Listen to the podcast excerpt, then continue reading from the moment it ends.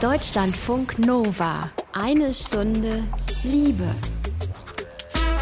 Heute eine Aufzeichnung von Ende Februar beim Podcast Festival. Hier ist eine Stunde Liebe auf der Bühne beim Enjoy Podcast Festival im Grünspann in Hamburg. Wir reden über Männer 2020. Wann ist ein Mann ein Mann? Wenn er Muskeln hat oder zuhört, also brauchen wir überhaupt solche Definitionen, fragen wir uns. Ähm, dieses ganze Wann ein Mann ein Mann ist. Und dazu haben Till und ich zwei Gäste eingeladen. Herzlich willkommen, Rick Reuter aus Wien. Servus. Rick arbeitet äh, in Wien oder in Österreich für den Verein Polka. Ähm, du arbeitest mit Jungs unterschiedlicher Altersgruppen in Schulen, Vereinen. Da geht es eben darum, mal Männerbilder zu reflektieren. Ihr nennt das auch, glaube ich, kritische Männerarbeit. Du sagst, das wäre einfach gut, dass Jungs mal patriarchale Strukturen hinterfragen. Drei Fragen an dich zum Einstieg.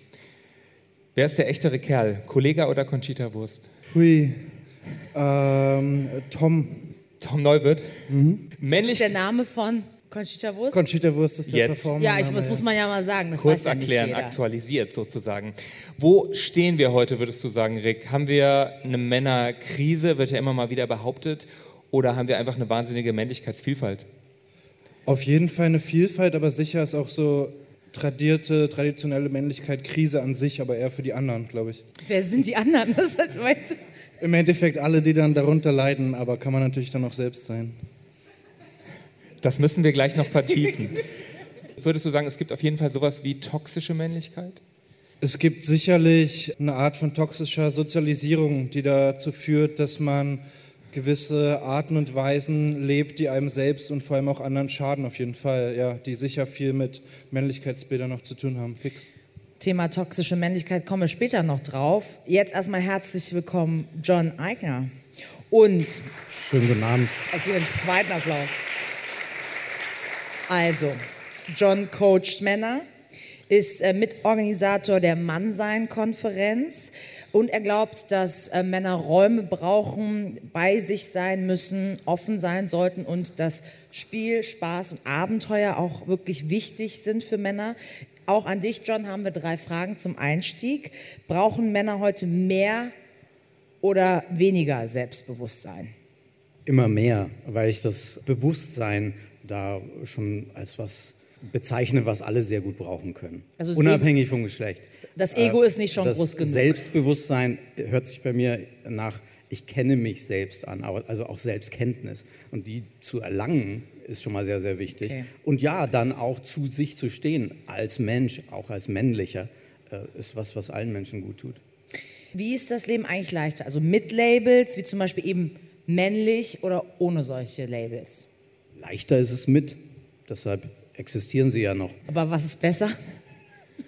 Hm, das kommt drauf an. Das ist tatsächlich eine individuelle Frage. Ja, es gibt Labels, die tun einem gut und Labels, die tun einem nicht gut. Und da sind wir auch wieder bei Selbstkenntnis, sich in die Lage zu versetzen, sich selbst so gut zu kennen, zu sagen, das Label tut mir gut, Stichwort Identität, oder eben nicht. Und dann kann ich mir aussuchen, das ist ja das Schöne heutzutage, auch bei der Männerfrage, ob ich, kann ich es nehmen oder nicht nehmen, das Label vervollständige doch mal bitte den Satz, MeToo bedeutet für Männer? Mehr Bewusstsein. Ja. Sich auseinandersetzen. Okay. Können wir auch mal so stehen lassen. Können wir so stehen lassen. Rick, du machst jetzt ähm, in Wien, äh, bist aber eigentlich Hamburger, ne? Habe ich gehört. Jo. Du bist quasi zu Hause. Du machst gendersensible Burschenarbeit, so heißen bei euch äh, junge Männer in Österreich, ich finde es sehr schön. Also du machst äh, Burschenarbeit in Österreich. Wie muss man sich das vorstellen? Wir arbeiten ganz viel in Schulen, in Jugendzentren, in Vereinen mit vor allem Jungsgruppen, oft parallel zu äh, Vereinen, die äh, sich auf Mädchenarbeit spezialisiert haben. Da kommt diese Jungsarbeit auch her. Also die kommen, so feministische Mädchenarbeit kommt so aus den 70ern, 80ern, dass sozusagen außerschulische Leute sind an Schule gegangen, äh, vor allem Frauen, und haben mit Mädchen gearbeitet zu so emanzipativen Themen, mehr Selbstbewusstsein, äh, Sexualaufklärung etc. Und die Jungs wurden währenddessen Fußball äh, geschickt. Und irgendwann dachten sich dann Leute, hey, vielleicht kann man auch unter Jungs mal mit Männern über Sachen reden, die ein bisschen sensibel sind und die man man vielleicht mal irgendwie besser bereden kann, wenn man nicht die ganze Zeit das Gefühl hat, für alle anderen performen zu müssen, whatever und so weiter. Und das machen wir. Und das ist dann ganz konkret in so einem Kurs, dass ihr, du dann auch die Frage stellst, vielleicht als Trainer, ähm, Jungs, was ist denn für euch männlich und sammelst mal, wie muss ich mir das vorstellen? Ja, zum Beispiel. Dann sammeln wir und besprechen das und besprechen, wo das herkommt, was man so für Vorbilder hat, mit was für Männern man groß wird, was einem daran gefällt, was für einem nicht gefällt, was es da vielleicht für einen Druck gibt, was es irgendwie für Sachen gibt, die einem irgendwie ein bisschen fertig machen und so weiter und schaut sich an, wie kann man vielleicht auch Sachen ändern, wie kann man aufeinander aufpassen. Und die Idee ist schon auch so ein bisschen breitere Männerbilder anzubieten oder auch überhaupt mal zu reflektieren. Was ist so die Idee? Einerseits natürlich Perspektiven anzubieten, dass Jungs sich entwickeln können, abseits so von so klar normierten Männerbildern, aber andererseits ist natürlich auch eine der wichtigsten Ziele ist der Abbau von äh, männlicher Gewalt, der halt auch meiner Meinung nach sehr viel mit diesen Männlichkeitsbildern zusammenhängt. John, mit welchen Fragen kommen denn Männer zu dir ins Coaching und was für Impulse gibst du denen dann?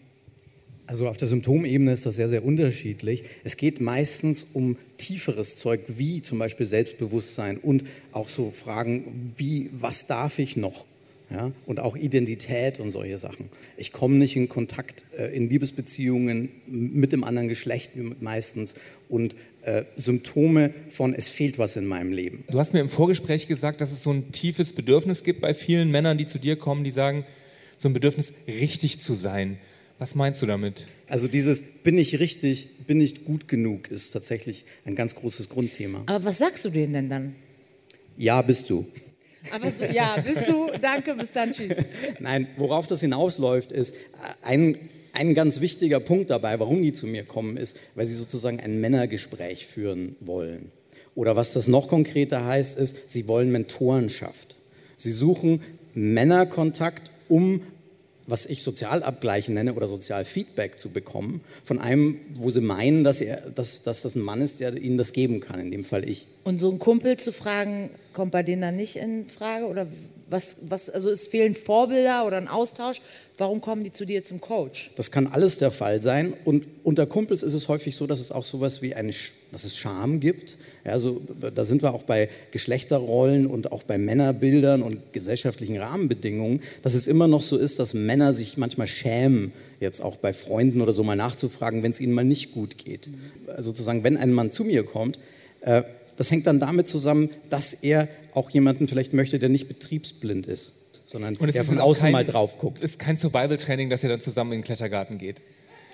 Du, das kann alles mit dabei sein, aber nur dann, wenn es darum geht, gemeinsam was zu erleben. Das ist einer der besten Wege, um ins Gespräch zu kommen.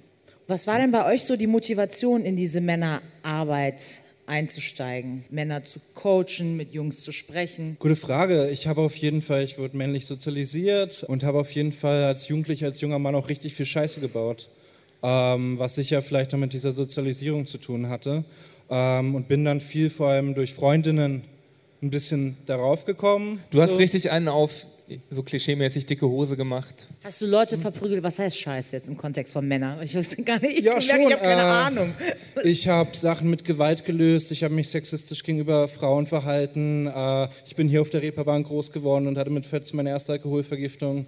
So Dinge, die wir, die ich damals als Junge auch gelernt habe. Es ist wichtig, so Macker zu sein. Frauen kann man behandeln, wie man mag, whatsoever, whatsoever. Und habe dann halt mit dem Älterwerden gemerkt und halt viel irgendwie durch Freundinnen, die nicht sofort gesagt haben, verpiss dich, sondern vielleicht tiefere Gespräche gesucht haben, gemerkt, vielleicht hat das, wie ich lebe und auch die Art und Weise, wie ich andere und mich verletze, viel damit zu tun, wie ich irgendwie als Mann groß geworden bin und habe mich dann immer mehr damit beschäftigt, beschäftigt und bin dann irgendwie in die Arbeit hineingerutscht. Ja. John, wie war das bei dir? Ist das auch aus so einer persönlichen Geschichte heraus entstanden?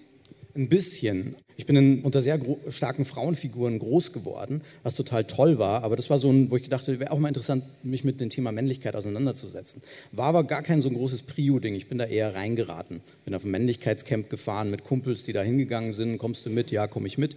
Und dort hat sich das dann entwickelt. Das Interessante allerdings, wie ich Coach geworden bin, war, dass das auf Nachfrage passiert ist. Also ich hatte überhaupt keine Ambition, Männercoach zu werden oder daraus eine sogenannte Karriere zu machen, sondern ähm, das war wirklich was, wo Leute auf mich zukommen und von mir Mentorenschaft haben wollten. Und an euch beide, warum ist es wichtig, dass es eben Männerarbeit gibt oder mit Arbeit mit Jungs, also auch wirklich Peer-to-Peer -peer sozusagen? Ob es uns gefällt oder nicht, momentan gibt es noch eine vorherrschende Sozialisation. Und wie das geschieht, ist eben entscheidend. Ja, wie, wie, du gerade gesagt hast, wie du sozialisiert worden bist von Männern, ja, das hat was gemacht mit dir und du hast dann begonnen, das zu hinterfragen. Und das ist bei manchen Biografien mehr als nötig, sind wir uns, glaube ich, einig. Positive Mentoren im Leben zu haben, gleichgeschlechtliche, halte ich für entscheidend. Die Sache ist doch, dass die Jungs und wir damit aufwachsen, irgendwie mehr auf Männer oft zu hören hm. Ich habe das Privileg, dann vielleicht auch in den Raum mit jugendlichen Männern zu sein und der erste Mann zu sein, der ihnen sagt, ey, hört mal auf Frauen, hört mal Frauen zu, wenn sie von Erfahrungen erzählen, was ihnen auf der Straße passiert, was ihnen in Beziehungen erzählt. Hört mal Frauen zu und glaubt ihnen. Und vielleicht braucht es leider immer noch einen Typen, der das anderen Typen sagt, damit Typen damit überhaupt anfangen. Und dann sind wir irgendwann so weit, dass dann egal ist, wer das anleitet. Hoffentlich. Ja. Und wenn Typen mit Typen so reden, dann braucht man eben auch für dieses Label Typ männlich ähm, eine Definition. Wie seht ihr dieses Label männlich sein? Was ist das für euch? Da kann man an den verschiedenen Punkten ansetzen. Man könnte damit anfangen, wer einen Penis hat, ist männlich. Wir wissen aber auch, dass man sich mit Penis nicht männlich fühlen kann und so weiter. Und jetzt Transmenschen ja? auch anderes sagen. Du brauchst. Richtig, deshalb erwähne ich das. Ja. ja. Aber das ist gar nicht so wichtig, die Biologie oder die Sozialisation. Es gibt sowas wie eine männliche Identität, die nach wie vor vorherrscht, ja, an ganz vielen Punkten. Und mit der konkret jetzt tagesaktuell umzugehen und zu sagen, was heißt das für dich? Das ist, die, das ist für mich die Antwort. Aber was ist das? Archaisch oder was? Archaische Vorstellung von Mann? So irgendwie, ist das stark? Ist das, was sind so die, die Attribute dann von männlich sein? Klassisch, traditionell ist es natürlich so. Ja? Aber diese Eigenschaften und Attribute spielen ja nach wie vor auch eine Rolle. Die werden nicht nur, es ist nur so, dass sie nicht mehr allein von Männern sozusagen ausgeübt oder gestemmt werden müssen. Also diese Attribute werden ja gerade heute unter Frauen gefeiert. Ja, so insofern, wenn eine Frau diese Attribute an, an den Tag legt, wird sie als starke, äh, emanzipierte Frau und so weiter bezeichnet was ja absolut richtig ist und gut. Ja? Aber das zeigt auch, dass wir diese Qualitäten zum Teil auch noch brauchen, egal ob die jetzt, also vielleicht sogar weil sie so alt sind, ja? die, die gab es halt, wenn man so will, schon immer. Das Neue ist, dass wir jetzt nicht mehr das geschlechterspezifisch die ganze Zeit sozusagen nur dürfen. Ja? Es dürfen alle stark sein, nicht mehr nur die Männer, wenn man so will. Ja, und sind wir mal ehrlich, die Frauen waren auch schon immer stark. Es gab auch in der Zeit des sogenannten oppressiven Patriarchats, gab es auch immer schon Matriarchate. Jeder, jeder glaube ich, kennt bestimmte Familien und Haushalte, wo sehr, sehr wohl die ja. Frau diejenige ist, die die Familie führt und schon immer geführt hat. Rick, ja. was würdest du sagen, was ist für dich persönlich männlich? Ich finde es schwierig, aber sicher ist es irgendwie eine Mischung aus der Sozialisierung, die man erfährt, äh, den Zuschreibungen, die äh, man erfährt und äh, das, mit dem man sich wiederum identifiziert und dadurch eine eigene Identität ausbildet, plus natürlich gesellschaftliche Strukturen, gell? Also als männlich gelesene Person habe ich zum Beispiel weniger Gefahr, Gewalt zu erfahren, äh, sexualisierte Gewalt zum Beispiel zu erfahren mhm. und so weiter. Und auch das gehört irgendwie zum Männlichsein dazu, also oft es leichter zu haben. Ist es nicht gleichzeitig so, dass man das Gefühl hat, wir haben eben Tom Neuwirth angesprochen, dass du heute alles sein kannst? Du, du musst dich nicht in dieses binäre System einordnen. Du kannst homo, bi, hetero sein, Tänzer, Gerüstbauer. Äh, umgekehrt für Frauen gilt es auch so. Oder ist das vielleicht auch nur so eine kleine Blase, in der alles möglich scheint? Ich würde es so bezeichnen, dass wir gerade dabei sind, Dinge zu hinterfragen und dass Dinge aufbrechen. Und das nenne ich Freiheit. Währenddessen kann es aber sein, dass eben Leute, die an was anderes gewöhnt sind, äh, dann erstmal überfordert sind. Diese Sehnsucht nach äh, Klarheit und simplen Strukturen, ja, die ist schon auch da. Fällt ja. gerade diese Freiheit oder Vielfalt Männern schwer oder überfordert sie so ein bisschen mehr? Ja, also ich gehöre zu den Menschen, die sagen, dass tendenziell, egal ob biologisch durch Testosteron oder so, irgendwie auch mit beeinflusst oder durch reine Sozialisation, die halt momentan tendenziell noch so ist, wie sie gerade ist, auch wenn sie sich wandelt, äh, dass Männer eine Sehnsucht nach einer gewissen Klarheit und Struktur manchmal an den Tag legen. Oder dass das etwas ist, wo tendenziell häufiger auftritt. Rick, würdest du dann sagen, dass es wichtig dass es, um inklusiv zu bleiben, alle mitzunehmen, dass man dann erstmal so Labels braucht wie männlich? Oder äh, sollten wir direkt auf so Labels, das ist jetzt männlich, verzichten? Wäre vielleicht schön, aber ist relativ utopisch, nicht? Weil wir leben immer noch in einer sehr, sehr binär strukturierten äh, Gesellschaft, in der selbst wenn ich so Labels A für mich ablege, die immer noch sozusagen von anderen auf mich draufgetan haben. Und zu dieser Freiheit, alles zu sein, was man sein will, ist natürlich auch eine Frage von Privilegien. Vielleicht kannst du es in einer gewissen Bubble, äh, in einem gewissen, äh, auf gewissen Straßen, auf anderen Straßen mit anderen Hintergründen, kannst es halt nicht. Wir haben in Labels gedacht und gefragt zumindest. Shame on us. Ich denke gerade so, oh Gott. Ja, wir haben Leute auf der Straße gefragt, wann ist denn für euch Mann ein Mann? Puh, also ich würde einfach sagen, je nachdem, wie man sich fühlt, ob man bereit ist, dazu Verantwortung zu übernehmen oder nicht. Auf jeden Fall hat das nichts mit Aussehen oder Fleisch essen oder Motorradfahren oder sowas zu tun. Wenn er für sich und seine Familie vielleicht sorgen kann? Ich würde sagen, wenn ein Mann auch seine weiche Seite zeigen kann dann ist ein Mann ein Mann. Ein Mann ist ein Mann, wenn er zu seinen Emotionen steht. Wenn er nicht auf Teufel komm raus irgendwie irgendwelche Klischees erfüllen muss. Wenn man sich als Mann definiert. Man kann auch kein das Mannsein absprechen, oder? Oder was ist überhaupt ein Mann? Wenn man sich wohl in seinem Körper fühlt als Mann, dann denke ich, reicht das schon. Laut biologischem Geschlecht wäre es ein Mann, wenn er eben die Chromosomen richtig hat quasi, also den männlichen ähm, Genotyp, männliche Geschlechtsteile hat. Aber aus gesellschaftlicher Sicht gibt es ja noch eine andere Definition von Mann. Ich glaube, ein Mann äh, tut immer so stark, aber eigentlich ist er nur so stark, wie sein Partner ihn auch macht. Ich glaube, für mich ist ein Mann ein Mann, wenn er einfach das macht, worauf er Bock hat und nicht das macht, was andere von ihm erwarten. Wenn er die gleichen Rechte und Pflichten erledigt wie seine Frau. Definiert jeder selber für sich. Man muss nicht Fleisch essen, man muss auch nicht Motorrad fahren, sehr geil. Äh, war, ich fand, da war sehr viel drin, von Selbstdefinition über ähm, biologische Geschichten, klar, klar, auch mal, aber auch Gleichberechtigung, da war sehr viel drin. Was hat euch vielleicht überrascht oder bewegt? Ich glaube, das war eine Mischung aus dem, was Männlichkeitsbilder und manche Vorstellungen von, wie Männer eben sind, äh, sowohl auch geschlechtlich, ja, so biologisch, äh, dann eben hergibt. Und das, das meine ich eben, das alles sich anzuschauen und mitzukriegen, es gibt viele Möglichkeiten, aber was bin ich als Mensch? Und hilft mir vielleicht auch das, mir über die Brille Männlichkeit anzuschauen, was das heißen kann. Ja. Rick, wenn du an Schulen gehst, ähm, in Vereine und so weiter, und du fragst auch ab, was ist für euch überhaupt männlich? Ne? Parallel machen das ja auch Kolleginnen von dir, die dann mit Frauen arbeiten. Aber sind das Sachen, die du auch hörst? War das so halbwegs repräsentativ oder gar nicht? Schon, doch.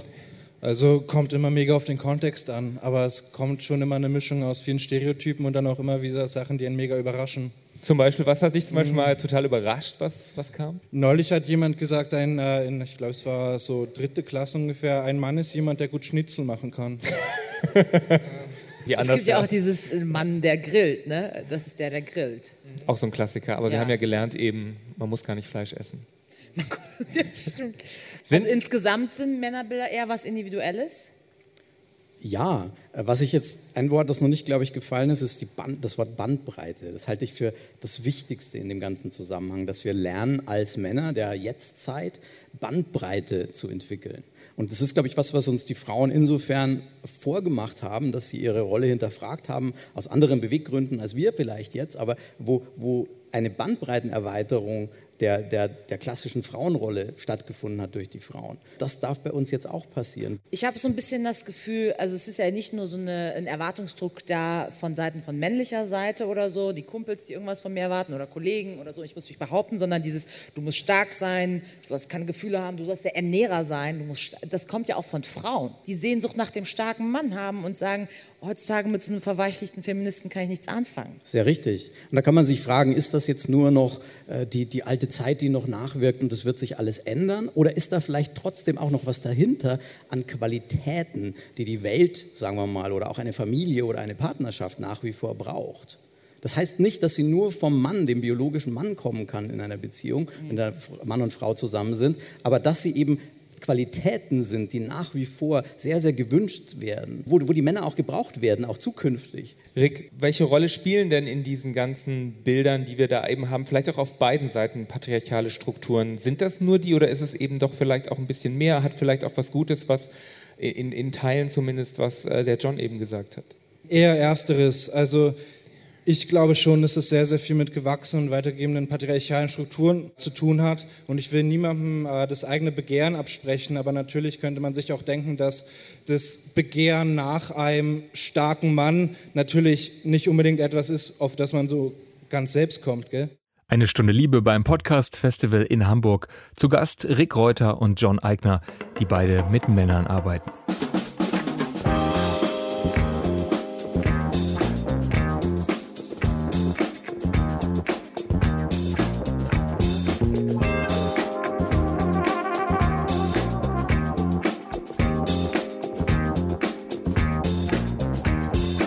Eine Stunde Liebe zu Männlichkeit, Männlichkeiten, zur Arbeit mit Männern, aufgezeichnet Ende Februar beim Podcast Festival in Hamburg. Zu Gast Männercoach John Eigner und Rick Reuter, der in Österreich in Workshops mit jungen Männern an Rollenbildern arbeitet. Hat jemand eine Frage an Rick oder an Vielleicht John? auch zu Männerarbeit an sich, um zu verstehen, wie funktioniert das Ganze. Ich weiß gar nicht, ob wir da schon näher rankommen. Traut euch. Da. Frage, dritte Reihe. Was sind denn Männlichkeitscamps? Was muss ich mir darunter vorstellen? Jetzt an John oder an Rick? Die machen ja Äh, beide an John, an. John primär, weil wir da vorher drüber, also weil du es vorher sagtest, mit, ich bin da mit einem Buddy zum Männlichkeitscamp gefahren oder es stand irgendwie im Raum. Was muss ich mir, was muss ich mir darunter vorstellen? Was macht ihr da? Das war in dem Fall ein, ein Camp, wo nur Männer waren und wo zehn Tage lang 40 Männer äh, draußen in der Natur äh, sich gegenseitig ein Festival von Workshops geschenkt haben, wo eben diese Art von, was passiert in einem männlichen Sozialfeedback, was passiert, wenn wir sozusagen weg von der Zivilisation und weg auch von Frauen ja, äh, oder äh, sind und was passiert dann? Was ist passiert? Ähm, da ist sehr, sehr, sehr viel Überraschendes passiert, nämlich diese Art von Sozialfeedback hat wahnsinnig gut getan und war auch sehr, sehr, sehr, sehr herzöffnend. Aber ihr gebt euch jetzt nicht die ganze Zeit High Five und Hey Bro, Hey Bro, Hey Bro. Wir machen alles Mögliche, da kann auch das dazu gehören. Aber da sind wir wieder bei Bandbreite. Also äh, was uns auszeichnet, ist, dass wir so alten Krempel schon auch manchmal noch machen, aber eben liebevoll, aber dass wir eben auch, was weiß ich, kuscheln und uns umarmen. Ja. Ich bin in der zweiten Reihe angelangt und hier ist jemand, der noch eine Frage hat. Äh, ganz genau, ich hatte eine Frage an Rick. Und zwar, äh, ich habe damals auch die Podcast-Folge gehört, wo du das Konzept von euch vorgestellt hast. Und inwieweit gibt es sowas auch in Deutschland, weil du das ja in Österreich machst? Also, weil ich finde das ganz wunderbar, also sozusagen das äh, jugendlichen Kindern zu vermitteln. Aha. Es gibt unter anderem in Berlin Dissens, die machen eine ähnliche Arbeit, einerseits für auf dem theoretischen und auf dem praktischen Bereich. Es gibt zum Beispiel das Heroes-Projekt. Ähm, und dann gibt es natürlich ganz, ganz viele engagierte JugendarbeiterInnen und, und Arbeiter, die das in einzelnen Institutionen machen. Aber es ist auf jeden Fall auch etwas, was gerade noch sehr viel wächst. Und dann gibt es auf jeden Fall so auf Bundesländerebene oft so kleine so Fachverbände für gendersensible Jungsarbeit und sowas. Das ist schon viel, was gerade, glaube ich, sich langsam entwickelt. Hätte dir das irgendwie als junger Mann äh, gut getan? Hast du so beim Hören gedacht, boah, das hätte ich eigentlich auch gern gehabt?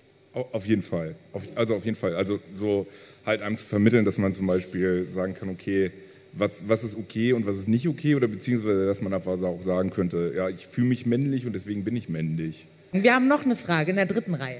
Hallo, ähm, man kann, glaube ich, auf zwei Arten über Männlichkeit sprechen. Das eine ist so die Suche nach diesem starken Mann und die andere ist eher das von sozusagen so einer Erfahrung des, des Leidens, äh, des nicht genug Wertseins, der Konkurrenz, ähm, sozusagen dieser, dieser, dieses Drucks. Da wollte ich fragen, wie er mit dieser zweiten Seite umgeht, also der des, des nicht genug Seins, des, also was ja auch ein, sozusagen, glaube ich, Es geht so ein bisschen, glaube ich, in die erste Richtung, ne? kein Bewusstsein zu haben, kein Selbstbewusstsein zu haben. Weil das ist, ist das auch Thema bei euch, Rick, vielleicht erstmal?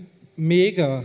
Ich denke, es ist mega wichtig, Jungs und jugendlichen Männern zu sagen, ey, du bist cool und schön, so wie du bist, ganz egal, ob du jetzt krasse Muskeln hast, gut rappen kannst oder nicht, ob du gerne Kleider nähst, ob du gerne ins Fitnessstudio oder zum Fußball gehst. Also so Jungs zu vermitteln, du musst nicht irgendwas Starkes oder Krasses sein oder auch Ernährer sein. Du bist wert, so wie du bist, ist, glaube ich, enorm wichtig, um auch so Probleme zu vermeiden später. Ist das auch in den Camps Thema? Absolut. Also über das, was möglich ist, aufzuklären, jemanden zu haben, der Mentor ist. Ja, und da gehört auch Liebe und dieses gesagt bekommen, ja, du bist gut und du bist richtig, ganz, ganz essentiell mit dazu. Wir haben noch eine Frage aus der Mitte des Saals. Ja, genau. Ich glaube, dass ähm, ob Männer- oder Frauenbild, dass sich gerade total viel tut, dass bei Frauen jetzt schon länger so ist, dass wir finanziell für uns selbst sorgen können und unabhängig sind. Ähm, und man hat jetzt auch gehört, dass wir auch sexuell unabhängig sind und ähm, selbst sogar vorschlagen, dass wir eine offene Beziehung führen wollen.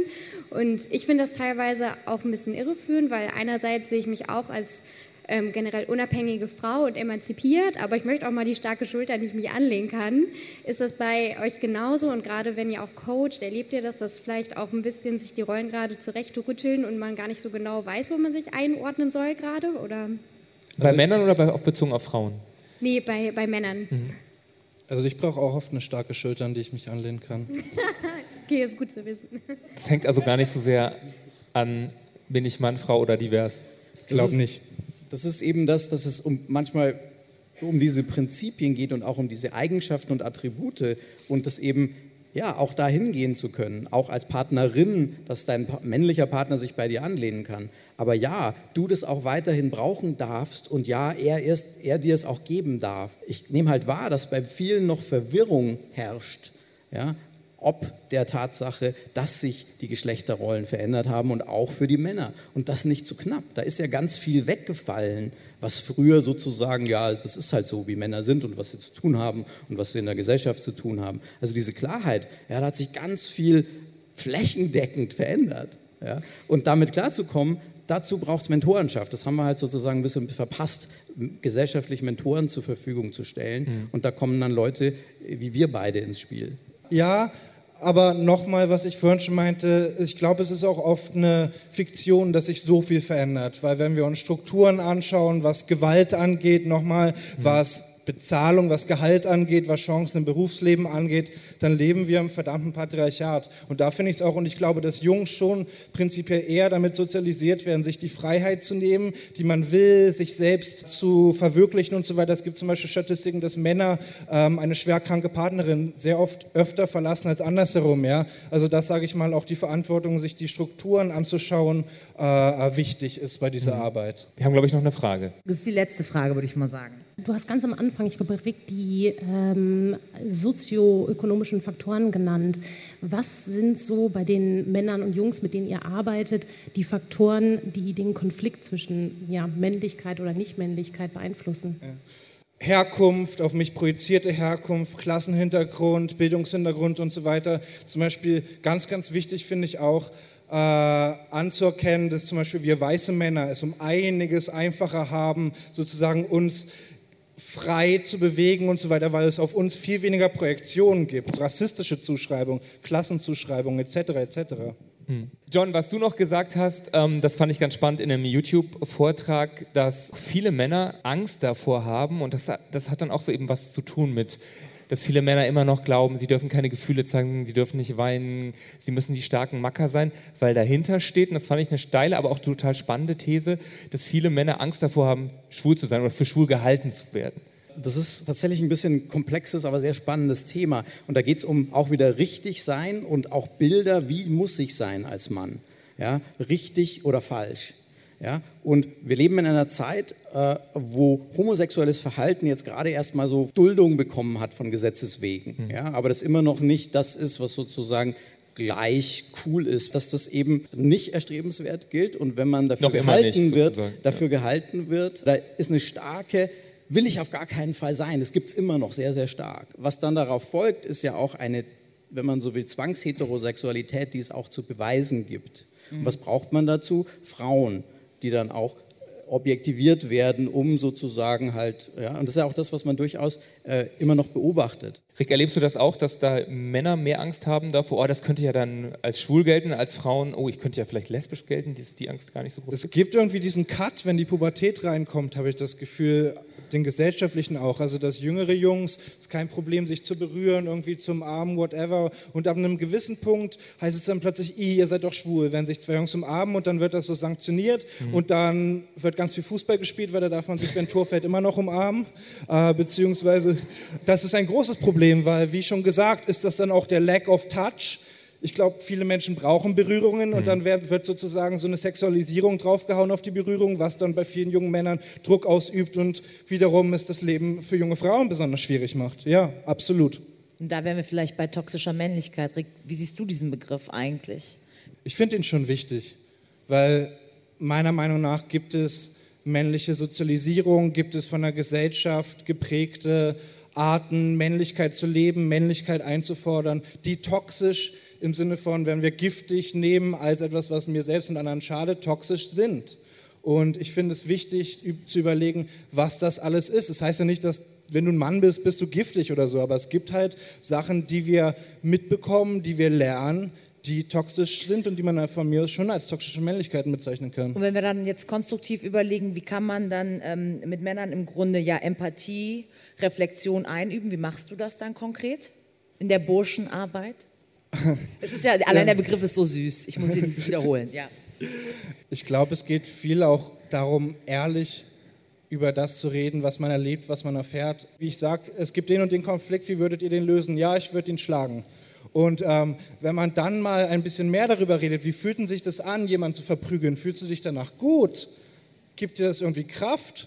Und so weiter. Also indem man einfach echt miteinander ehrlich redet, denke ich. Und indem man Frauen und nicht-binären Menschen zuhört. Deswegen finde ich auch schwierig, immer so eine komplette männliches Mentoring und so zu fahren, weil für mich ist das immer nur ein Zwischenschritt. John steht auch noch so ein bisschen in Startlöchern, habe ich den Eindruck.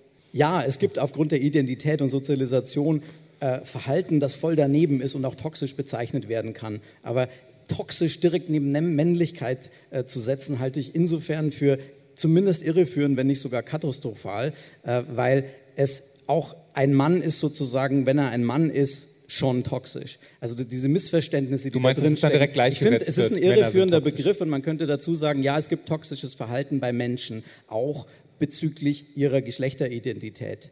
Ja. Ich würde gerne euch nochmal im Publikum was befragen. Wir haben uns das so überlegt. Einfach mal so äh, kurze Handzeichen geben. Wir würden euch gerne zwei Optionen geben. Weil es bisher so gut lief. Weil es bisher so gut lief. Ich kann mir auch jetzt das Ergebnis glauben. Na, eh, lassen wir versuchen es mal. Ich sage vor euch die Option. Sagt ihr so männliches, ich sage jetzt mal Klischeeverhalten, das ist sehr vereinfacht gesagt, oder Macho-Verhalten, wie immer man es nennen will. Geht das A eher tatsächlich auf Sozialisation, auf das, was wir einfach erleben beim Aufwachsen zurück? Oder geht das eher tatsächlich auf irgendwas Angeborenes da, was von Anfang an da ist? Einfach nur mal so ein Gefühl. Was sagt er, wer sagt, das ist eher ein Sozialisationsding? Eindeutig die Mehrheit, oder? Oh, so. das ist fast 100 Prozent. Mal gucken, wer sagt, das ist schon auch eher sowas, was vielleicht auch einen biologischen Grund hat, wo es so eine Basis gibt. Einer Security sagt eindeutig, es gibt auch eine biologische. Wie ist, wie ist denn da die. Meinung hier jetzt äh, vorne auf der Bühne? Also ist es so, dass es eben auch biologische Faktoren gibt? Ich finde die. Diskussion immer so ein bisschen müßig, weil wir wissen ja, dass es beides ist. Und ja, man kann sich vortrefflich darüber streiten, wie viel von dem einen und wie viel von dem anderen. Ja, ich glaube auch, dass ganz, ganz, ganz, ganz viel sozialisatorisch ist.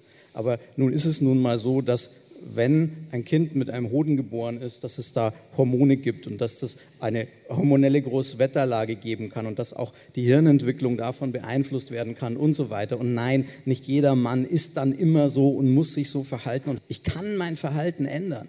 Ja? Und ich kann Mentoren bereitstellen, die dabei helfen. Wenn wir uns jetzt aber gerade mal gut umgucken, miteinander umgehen. dann gibt es ja ganz viele, auch die wieder sich an sehr klassischen Männerbildern, sage ich jetzt mal, bedienen. Da brauchen wir nicht nur in die Politik gucken, wenn du anguckst, was, in den, was, was einfach Millionen Klicks hat, Capital Bra, Kollega und so weiter. Klar, Hip-Hop muss man auch immer sehen, spielt mit Rollen. Aber trotzdem, warum ist genau das, Rick, vielleicht diese Vorbilder so scheiße erfolgreich im Moment?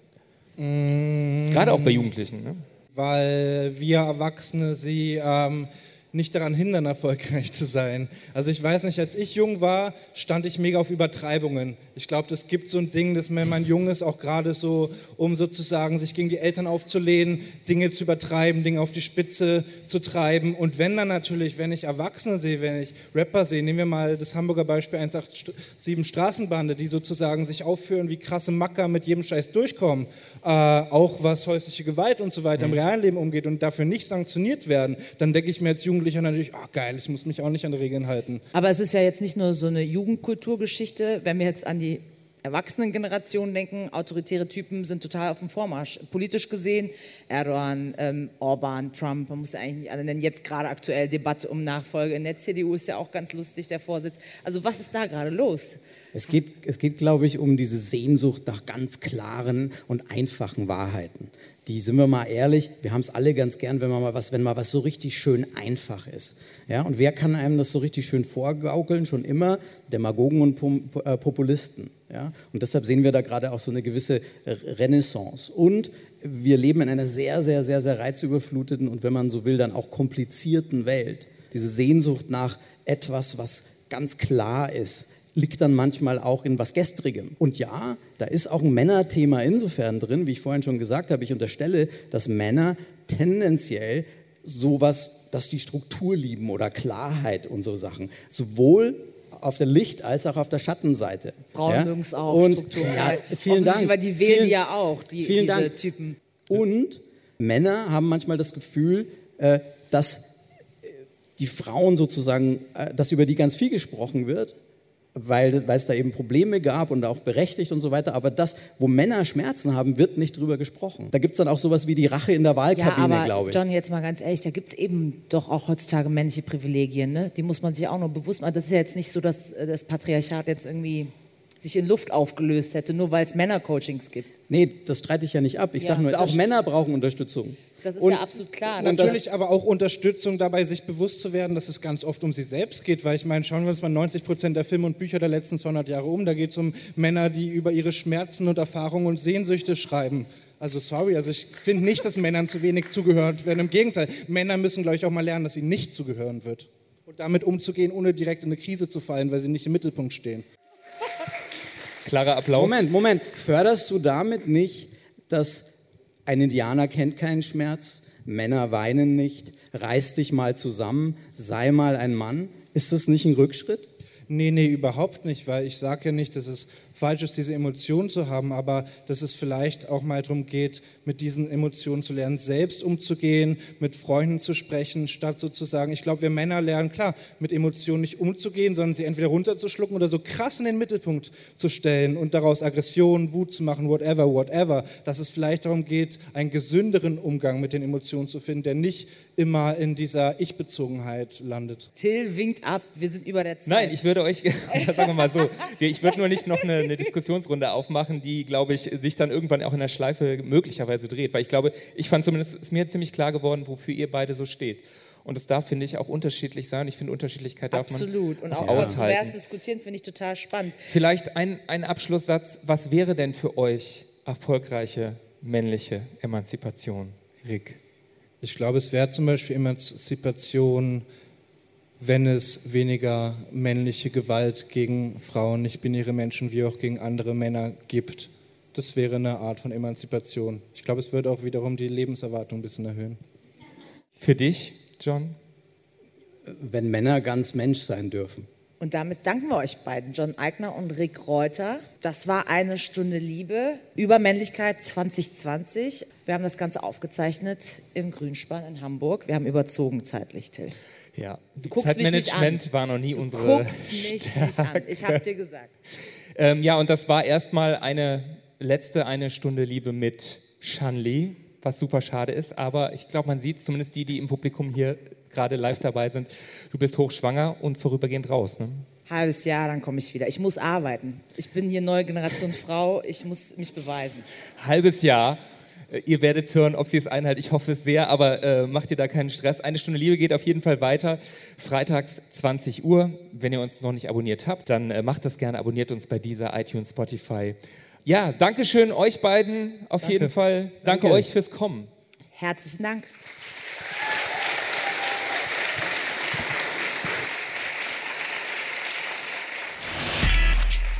Deutschlandfunk Nova. Eine Stunde Liebe. Jeden Freitag um 20 Uhr. Mehr auf deutschlandfunknova.de.